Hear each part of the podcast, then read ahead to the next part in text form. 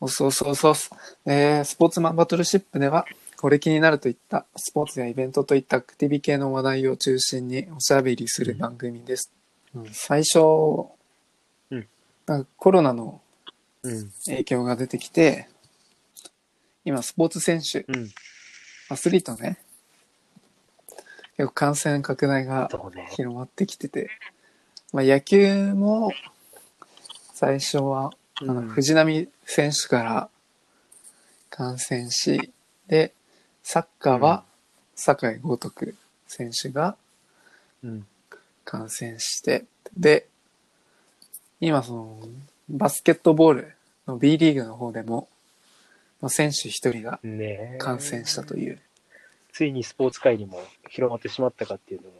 ねえ、ちょっといや、本当軽にそうだ視できなくなってきたね、こコロナで。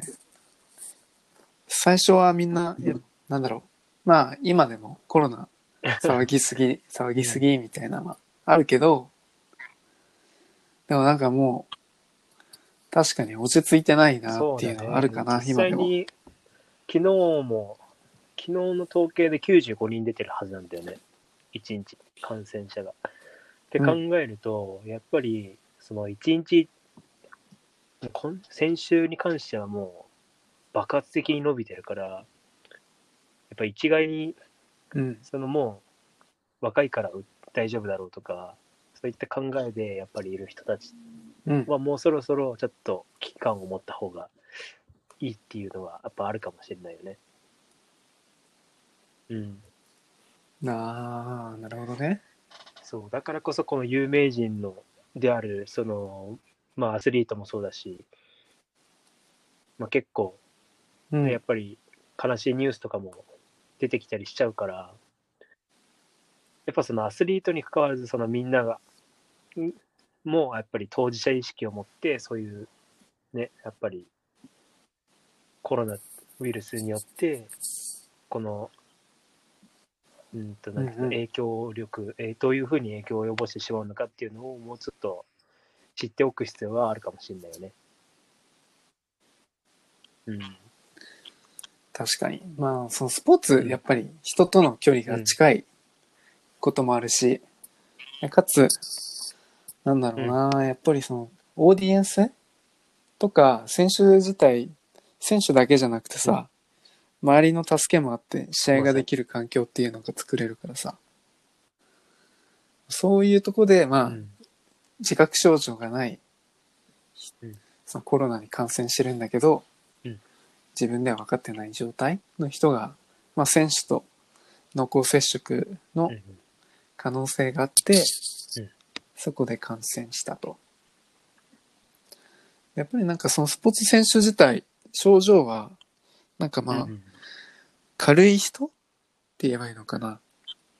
なんか発熱とかそういうのではなくて、なんか最初はなんだっけそうそうそう味覚とか、うんに匂いがわからないみたいな。でコーヒー飲んでもコーヒーの味しないみたいなとこから始まってきて、でなんかおかしいなっていうので、うん、そう、うん、なんだっけな。うんあ、そう。で、PCR 検査か。でしたら、まあうん、そうだね。陽性ですよ、でもみたいな。藤波選手がそういう感じになっちゃったんだけど、やっぱそのすごいのが、うちらがその味覚嗅覚が感じなくて、やばいコロナじゃねっていう情報が知らなかった。情報をそもそも知らなかったっていうのがあって、藤波選手ってその一時情報をちゃんと把握してて、そのやばい嗅覚が感じないとか味覚が感じないってなって、そのスタッフとかにその、まあ、自己申告したっていうのは本当に勇気のいることだしそのうん自分がそうやって違和感を感じてるっていうのをうんうんすぐにそういうふうに言えたっていうのは本当にすごいことだなって思うんだよね。ね自分がだってコロナに感染したっていう疑いが、疑いじゃないや。その自分が感染してるっていう公にその出すのもねそう。結構ね、勇気のいることだし、影響力もあることだしね。うん今回のその B リーグので感染した人の名前はまだ公表してない。そう。一応まあう、んチームスタッフ、その、およびうん他の濃厚接触をしていたと思われる選手には、うんうん検査を受けさせたいということそうね。これはもう多分、多分っていうか、なんかな、全チ全チームじゃない。その、大阪アイベッサのチーム全員が、やっぱりどうすその検査を受けるべきだし、スタッフも含めてね。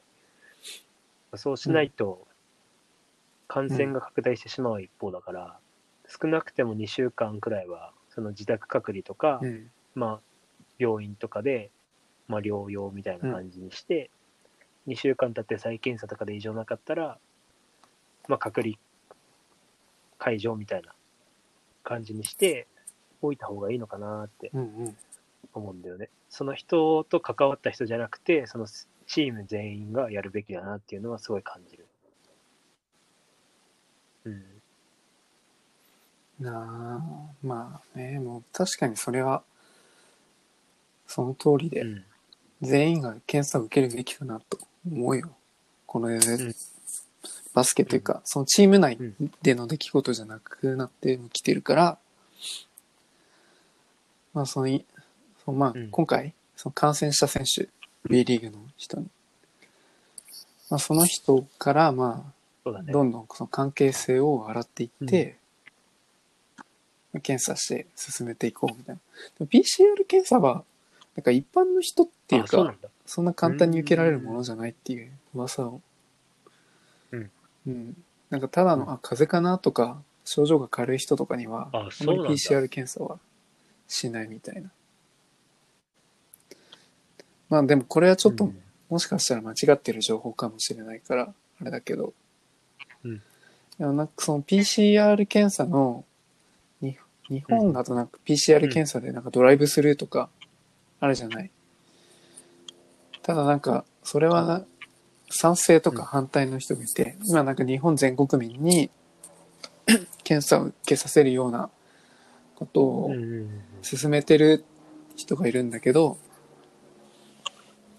まあでもそれはなんだろうな、うん。イタリアがたくさん死者が出たのは、PCR 検査を無駄にしすぎたせいで、呼吸器とかがなくなってきたりとか、うんその医者のそう過剰労働みたいのが原因で死者数が指数関数的に増えたっていうのが人工呼吸器のその問題もあるよね、その少ないとかってね。そう。だから今、外出禁止とか自粛要請を、まあ、してるところもあるけど、東京はまさに今、それで、うん。で、しかももしかしたら、ロックダウンする可能性あるかもしれないという中で、人口が密集してるし。で、その自粛要請してるのって、やっぱり、病院に行った際にコロナが感染した人の、うん。まあ、対応できる人や、その呼吸器とか、病院とかに入れるベッド数とか、まあその他もろもろうん。医療機器が足りなくなることを防ぎたいから、うん。まあ自宅待機ということでやってるのね。うんやっぱりこの感染力っていうのはすごいからね、こうどうしても、うん、やっぱり外出しないっていうのがやっぱり一番のそ方策なのかもしれないよね。う。なんかインフルエンザでも、まあ、うん結構毎年かかる人もいるし、今回なんかあんまりインフルエンザのニュースは出ない、見てないけどさ、でも欧米とかでもインフルエンザで毎年結構亡くなってる人がいるんだけど、でそれでなぜインフルエンザはとコロナだと比較して、うん。どうこうどうこうなんて言えばいいんだ？インフルと、インフルの、まあ、うん。まあ重さとコロナのうん。罹患した時の重さみたいので、やっぱりそれは今回の爆発的な感染者数が出て、呼吸器とかうんそういうのに医療機器が足りなくなってくるっていうので、死者数が増えていくみたいな。なるほどね。あでもこれすごい難しい問題だよね。これ本当に、今パンデミックの状態だけど、実際にこれが収束するのかっていうのが、うん本当に分かんない状態だから、もういよいよ、うん、結構対策としてはもうどういうふうにやっていけばいいのかっていうのは、かなり難しいところはあるよね。そうね。うん。まあ、防ぐことはもちろん大事だし、えーもしかかったとしてそ,、こからの対策もまさに。考えていかないとっていうのかかやべえってなるんじゃなくて、かかってしまって、その後の対策とかを考えるのがむしろ重要なのかもしれないよね。予防策ばっかりを取り上げるんじゃなくて、そういうところからも、そうそうあそういう観点からも考えていくっていう必要はあるかもしれないよね。うん。まさに。ねコロナうんの、なんだっけ、完治っていうか治った人も実際いるから、うん。そう。で今なんかワクチンを作ってるっていうのもあるから、まあでも今後は収束していくことを願うしかないかな。でまあそのコロナの影響もやっぱりうん。スポーツはだんだんと。出てきてるので、うんでそのなんか、ボクシングのうん。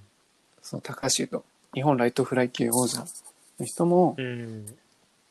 なんかボクシングをなんか引退するっていう、そのコロナの影響で、まあ、試合延期とか重なって、うん結構これ引退しますみたいな。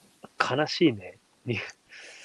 まあね、年齢も、どうなの？ボクシングの、ボクサーの人は、だいたい平均寿命がどれくらいかわからないけど27、だね。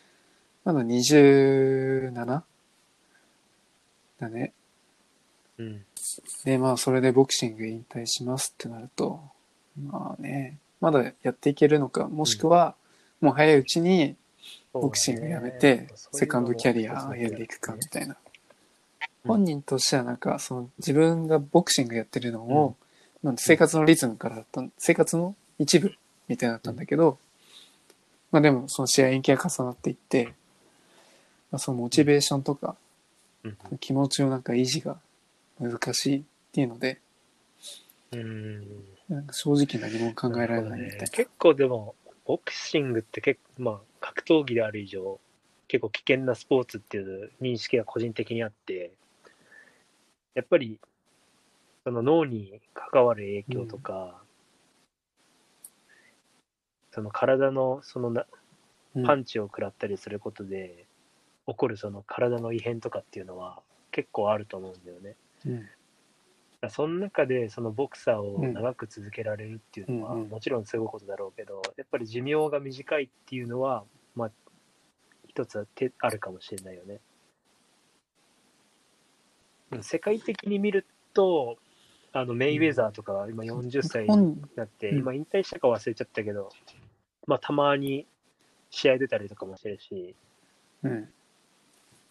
最内藤選手とかもうん結構、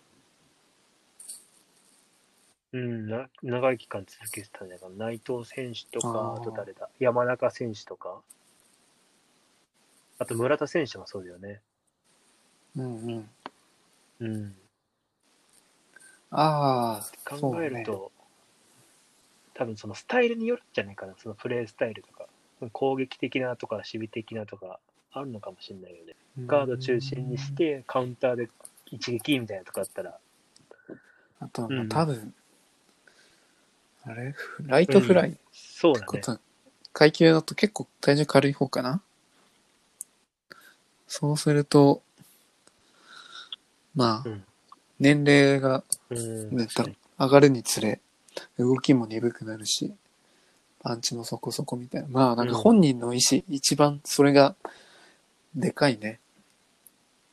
そうだね。もう続けられてやっぱり難しいっていう試合、そのプロの試合に、まあそれこそそタイトルマッチとかになったら、1年に何回もやるわけじゃないからさ、その、いい1回にかけるその、思いっていうのがすごいあるはずだから、まあそこにね、コロナの影響でその延期が重なって重なって重なっていつ試合できるんだっていうところでやっぱりそのモチベーションを保つっていうところがやっぱり厳しいっていうのがやっぱりあるかもしれないよね。うん。そうだって、ただでさえね、減量きついのに、試合に合わせて減量していってるのに、うんまあ、こん今回はわからないけど、それで減量調整してたのに、いや、延期です、みたいなのを何回もされると、いや、ちょっと待てよ、みたいな。う。うん。まあ、でも今回この、高橋選手。なんかいろいろやってるらしくて、うん。なんか YouTuber だったあり、ー。YouTube か。で、パーソナルトレーナーとか、うん。まあなんか、ボクシング以外でも、うんうんうん。まあでもね、確かにわかるな。これ。うんまあ本人じゃないとわかんないっていうのが一番あれだけど、自分が何かこう決断する。まあ、人によって、長い、短いっていうか、時間の捉え方って違うからさ。まあ、ちょっとやっぱりここで、コロナね。まあ、少なくともこのアスリートに関わるその影響っていうのはすごい大きいよね。もう、もうなんか、スポーツはそこまで、そんな、みたいなだけど、今でも本当、うん。ネットニュースだけではなくて多分、マスメディアうんとかもうスポーツ結構コロナの影響が出始めてるから、結構みんながみんなんていうの知っているぐらい、うん。東京がうん。どうのこうの言ってるとか、そうだね。そういうだけじゃなくて、芸能人がとか、その枠でまたスポーツっていそうだね。もうう枠でも結構大事になってきてるから、死活問題だと思う。それこそ、あのー選手の給料が、減えー、と減ってしまったりとか、うん、日本で、日本で言うと、それこそあの DAZNっていうそのケーブル、あーメディアと契約してる中で、その DAZNがそのうんうん。延期期間、中断期間はお金払わないとかっていう問題とかにもあったり、そう、結構、やっぱかなり大大きえくなってるね、問題としては。うん、でちなみにその海外のスポーツとかになると、そのバルセロナ、サッカー、海外サッカーのバルセロナのメッシもーうん、70%の減給を飲んだりとか、うん、まあ、他のそう70%そう。うん。あとそのドイツで70%の現有名役なゴールキーパーのノイヤーっていう選手がいるんだけど、その人も大幅な減給をうん、飲んで、うん、たりとかするから、うん。アスリートの収入に関するそのお金の問題もやっぱかなり大きいと思う。もちろんチームのその収益もそうだし、いやーなんかエンタメ業界とはちょっとスポーツはじゃうん、若干どうだろう。ずれてるのかわからないけど、一番そのガクってきてるのがそ,、っちのエンタメの方だから収益が全然ないみたいいや、そうだね。イベントの中止っていうのがやっぱり、な悲しいそのエンなタメ業界の中でもその一番大きな収入源だからさ、やっぱそこの、ね、大大元っていうか、そこがないと、やっぱり経営として成り立たないし、うん。そこに提携してるうんうん。メディアもそうだし、ところもやっぱり収入源がないと、あ、収入源っていうか、そういうものがないとお金も払わないっていうのは、まあもちろん、当然、当然っていうか、まあ契約上どう書いてるかわかんないけど、まあでもそうなってしまう、そういう思いにはなってしまうよねっていうのは感じるね、やっぱり。そうねこれはまあでもそんな中でスポーツ選手はうん。なんだろうまだなんだろうそんなマイナスなうんうん。雰囲気を出してないっうんうん。ていうことが多くちらほらと。うん。その自宅でできるトレーニングみたいのを、まあ教えてるよっていうことで、その、まあ、カヤックの、あ、うん。カヌーだったかな、はいはい。カヌーのその羽田選手？羽田拓也さん。がなんか自宅で、その、なんだろう、感覚を忘れないために、あれはなんていうのかな、はいはいはい。名前。パドルっていうの。あれを浴浴槽でなんかギコギコやってるのがあとは、なんかそのスポーツアシスト U っていう、うん。うんうんなんか、サッカー関係のやつなんだけど、そこだと、まあなんか選手が、YouTube とかまあ動画で、その自宅でできるトレーニングを上げたりとか、そうね。うんこういうこともできますよっていうので、外じゃなくても。そうだね。これ結構、でも基本無自言なんだ宅でやれるからこそ、やれるトレーニングってたくさんあるんだけど、やっぱり自宅でできるっていうイコール、その誘惑がたくさんあるわけだから、それにいかに打ち勝っていくかっていう、まあ、ある意味メンタルの部分でも結構問われそうだよね。ね子供なんて、確かに YouTube 見ちゃったら、それし、そうだね。いろんなチチャンネルをザッピングしそうな感じがするからさ、うん。まあでトも少なくともかなか見るだけでもその想像力っていうのは養えるはずだからその頭の中でイメージするとしないじゃ全く違うからやっぱりうん。見る分には全然いいと思うけどね。うん。結構この、うん。その、スポーツアシ JFA のサイト、そのスポーツアシスト U の動画で、うん。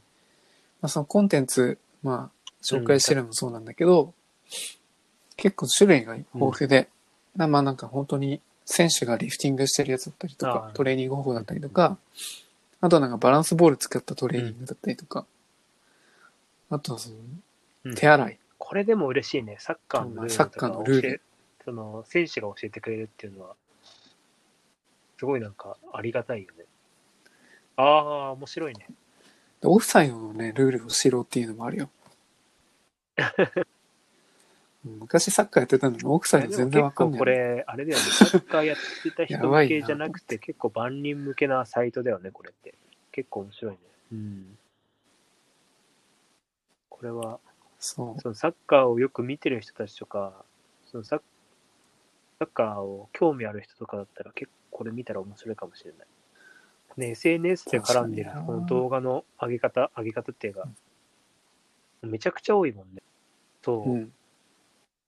下の方を見てみると結構選選手のサイサイトじゃないアカウントから直接そのリンクで持ってってるから。あこの選手たちのそうのん。どういうトレーニングをしてるのかとか、結構裏側を見れるっていうのは面白いよねこれ。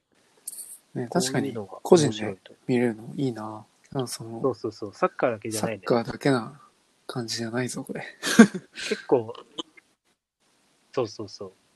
なんだろうこのなんかバレーボールとかできますよっていう、このゆるゆる、ゆるゆる感って言ったらちょっとあれかもしれないけど、結構、なんていうの、そのアスリート向けっていうよりも、一般の人向けっていうのがすごい出てるような感じだよね。まあ、ほっこりするからね、いいよね。この、期間中っていうか、この状態の時は。なんか今本当うわーって、コロナだーみたいな感じで、結構うん、マイナスな方向に国民が考えてきちゃってるから、うんまあ一部、今回はこのスポーツっていうところだけど、うんそこからまあポジティブな発信をしていくことで、まあ元気づけるっていう、うんそこでね、ね。まあ子供たちにが多分一番影響がでかいんじゃないかな。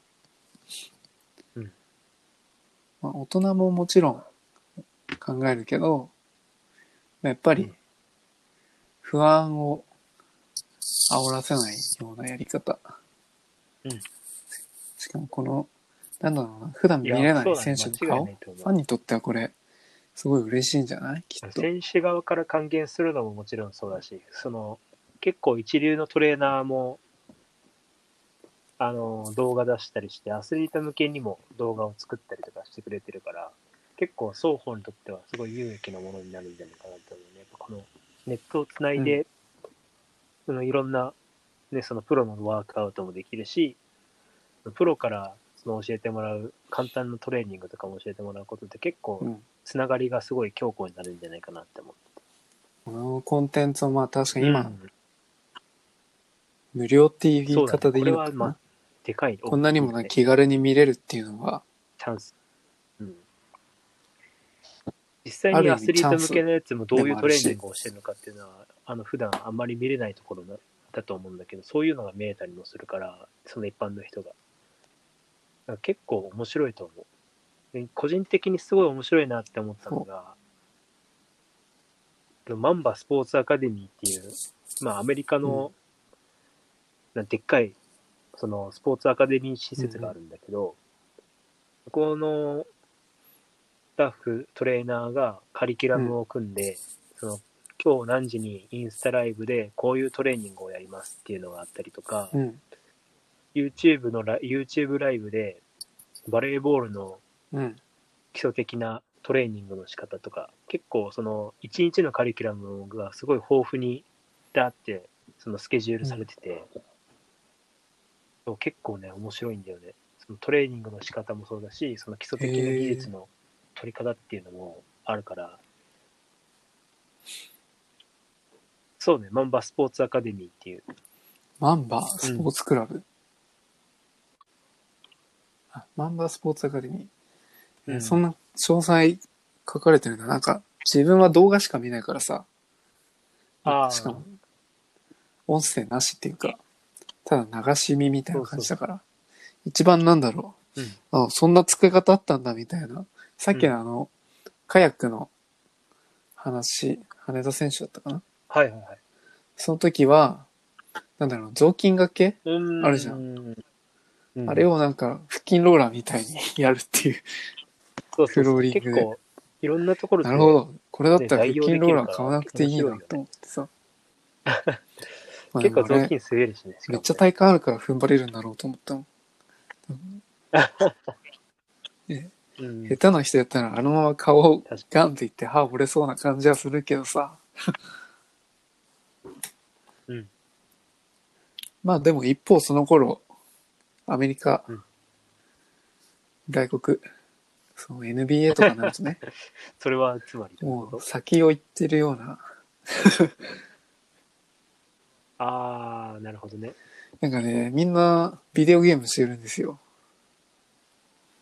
なんかそのうん NBA の選手がなんかビデオゲームする、してるのがショーみたいな感じになってる。今実際にその ESPN っていう結構でっかいそのスポーツチャンネルがアメリカにあるんだけど、でそこの、うん。まあなんていうの、番組って言ったらちょっとおかしいけど、そこがまあスポンサーかなんかして、NBA 選手たちで、その NBA2K20 っていう、まあ NBA のそのバスケゲームがあるんだけど、それを選手で、選手だけでトーナメントをして、うん。えー優勝を決めましょうっていうような大会が今、まさに開催されてて、で実はそこに、八村塁選手も参加してる。うん。これがね、結構面白くて、もちろん、あの、YouTube とかでも見えるし、その ESPN への、ー。その公式サイトからでも見えるから、うん。その選手同士でどういうバトルをしてるのかっていうのを結構見てても楽しいかもしれない。いやこれさ、すっごい面白そうなんだけど、うん。な別に、なんて言えばいいの？ファンとかそういう人じゃなくても、なんか、選手がゲームして、しかもトーナメントやってるっていう、いやただのそうだよね。普段のそのそれだけでもすごいシュールで笑えてくる選んだけど。手ないし、アスリートの印象って、本当にプレーしてる姿とか、まあ、最近それこそね、SNS の発展で、その自分のライフスタイルとかをさらす、まあ、うまくさらすことができるようなさ、環境になってるけど、その一日の全部を晒してるわけじゃないから、うん。結構その自分の時間をどういうふうに活用してるのかとか、あとそなんだろううそうそう。自分、そのアスリートのその競技以外での生活っていうのは、こういうところでも会話見えることで、結構親近感が湧いたりするかもしれないよね。そう、なんか選手がこう、練習を教えてるっていう、なんだろう。まあ日本のコンテンツの場合、そういうのを配信してるけど、もう海外はなんか逆に先うん。行ってるような感じしててさ、じ自分から見ると。でもゲームしてるんだぜ。いや、面白いね。しかもみんなが見れる。笑えるじゃん。なんか日本人、うん。そう、B リーグとかまあ、なんだろう、J リーグの選手がな、まあなんだろう、ウィーでやったりた、やってたりとかさ、うん。バスケのゲームだったら何があるんだろう。まあそれをやって、まあ配信してトーナメントをしてるっていう。これが面白いんだよ今それだけでも全然シュールで笑えてくるんだけどさ選手たちがそのトーナメントやっていくんだけど、選んでるそのチームが、その自分たちが所属してる選手、あーチームを使わないで、違うチームを使ったりとか、やってるっていうのが結構面白くて、あれ、うん。このチーム、今所属してるチーム使わないんだみたいなところでちょっと、へー。あ、面白いなっていうのはあったりする。そうそう。なるほど。いやー、プロゲー俺プロゲーマーとか参戦したらどうなるボッコボコだろうね。でも結構 NBA 選手もね、ゲーマーが多いんだよね。ボッコボコにされるんじゃないかな。そう、結構、それこそ NBA が中断してしまった時とかも、あ、そうなんだ。さあどういうふうにね、生活しようかってなった時に、なんかツイッターとかで、俺はゲーマーになるみたいな、うんうんうんツイートをしてる人とかもいたし、そうそうそう。結構ね、ゲーム好きな人が多いね。へえうん。そうなんだ。まあ、あインドアっちゃインドアだね。バスケも、スポーツだけど室内でやるし。すごい無理くりだけど。その NBA そうがじゃあ、基本なんだろう、的にシーズンやってない期間って基本じゃあ、まあ、あと毛布状態大体なのか家に、選手の家にそのし地下とかにジムが併設されてるから、そこでトレーニングしたりとかしながら、家族の時間大事にしたりっていうのは結構多いかもしれないよね。うーん。うん。結構 NBA って、やっぱどうしてもアメリカ大陸を、ねアメリカ大陸じゃない、アメリカ合衆国も一周するような感じだから、やっぱ普段やっぱり家族と取れる時間もそんなに多くないし、そのゆっくりする時間がやっぱ少ないと思うんだよね。だからそれによって、その今の期間をうまくリフレッシュしてるし、その家族の時間も大事にしてるっていうのは、やっぱすごい大事なことなのかなって思ってて、やっぱ一概にね、やっぱどうしても、なんていうの、コロナだ、コロナだって言って試合できないからイライラっていうのはもちろんあるかもしれないけど、ん。違う視点で見てみたら、やっぱそういうのもうん。ありだよなっていうのは、そう、この時間を、なんか、プラスに考える、有効に使える方法っていうので、うん。その家族と過ごしちゃったりとか、まあ、好きなことをやる時間でもあるし、うん。そういう方向でなんかストレスを、を考えさせない、ストレスを与えない考え方に、ね、こういうトーナメント式の、まあ重要だね。うんなんていうの、ゲームの、ね、トーナメント開催したっていうのも、ある意味うんそこからは派生してるのかもしれないよね。なるほど。あこれ、藤波選手とか今頃パワープロやってんのかな、じゃあ。あるっちゃあるんじゃないかな。それはないか一概。にそうとは言えないかもしれないけど、やっぱり、その、ゲームとはいえども、ね、どういう球が来たら、こうやって打つんだとかさ、ある意味シミュレーションの練習にもなるからね、ゲームも。ああ、結構面白いと思うよね。それこそ YouTuber のその増えてきてるから、誰か。そういうね、特集とかしても面白いと思うけどね。うんうんううん。子供は多分、かもしれないね。ゲーム実況とかね自。宅エクササイズよりもそっち見ちゃうんじゃな YouTube いとね、そう、YouTube との相性もいいからさ、スポーツ選手のの。そうそうそう。もうセカンドキャリアじゃんスポーツスポーツ選手知らず知らず発展のおかげで、結構進んできてるんじゃないかなって思ってるんだよね、か個人的には。だからこそ、引退する前のこういう選手生活で、あーうん、現役生活をどういうふうに過ごしていくかっていうのはもちろんそうだし、今のうちにそういうね、アスリートってインフルエンサーの要素がすごい強いからさ、そこでうまくね、発信することができれば、セカンドキャリアも、うん。あのなんていうの、YouTuber として生きていけるかもしれないし、うん。いろんなチャンスはもちろんあると思そうね。うん。そう。うんなんかもうう。注意喚起とか、間違いない。多分手洗い動画じゃ飽きてくるのよ、きっと。うん。特特にその、年齢が幼い 子供とかに。になると、うん超つまんねえっていうか、全然面白くねえじゃんみたいな感じの反応するから、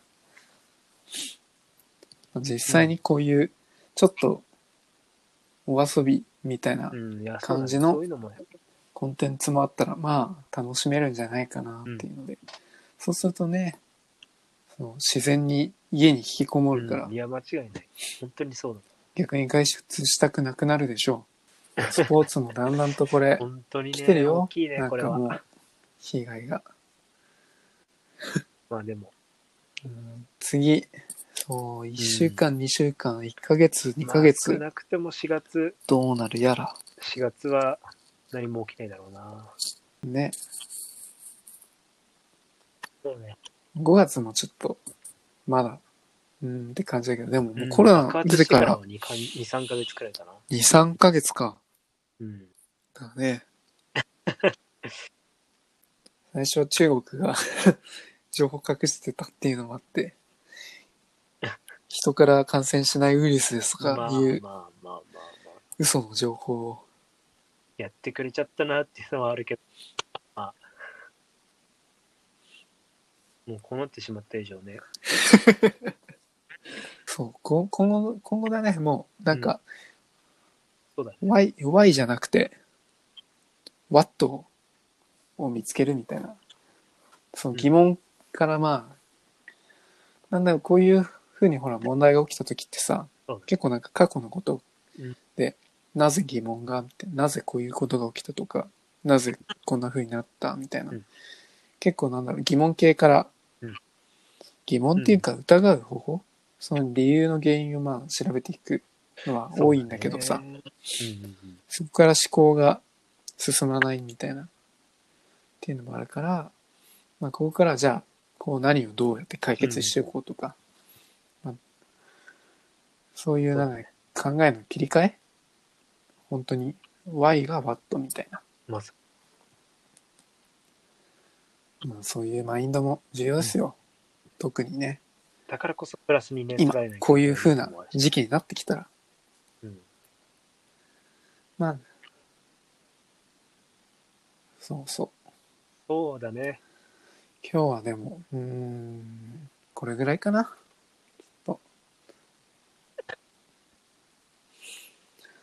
じゃあ、そうそうかな。よし、じゃあ、スポーツマンバトルシップは、えー、ツイッターやってます。フォローよろしくお願いします。